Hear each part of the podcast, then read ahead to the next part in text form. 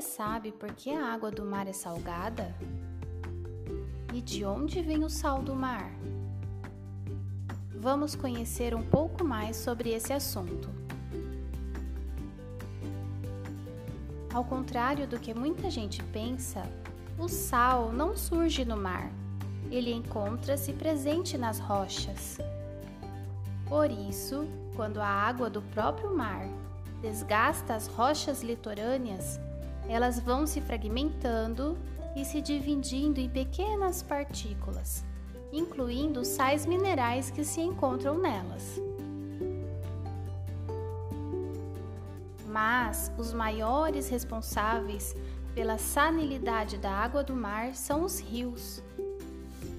Apesar da água deles não ser salgada, eles são os que mais desgastam as rochas e retiram delas os seus sais minerais, depositando tudo nos oceanos.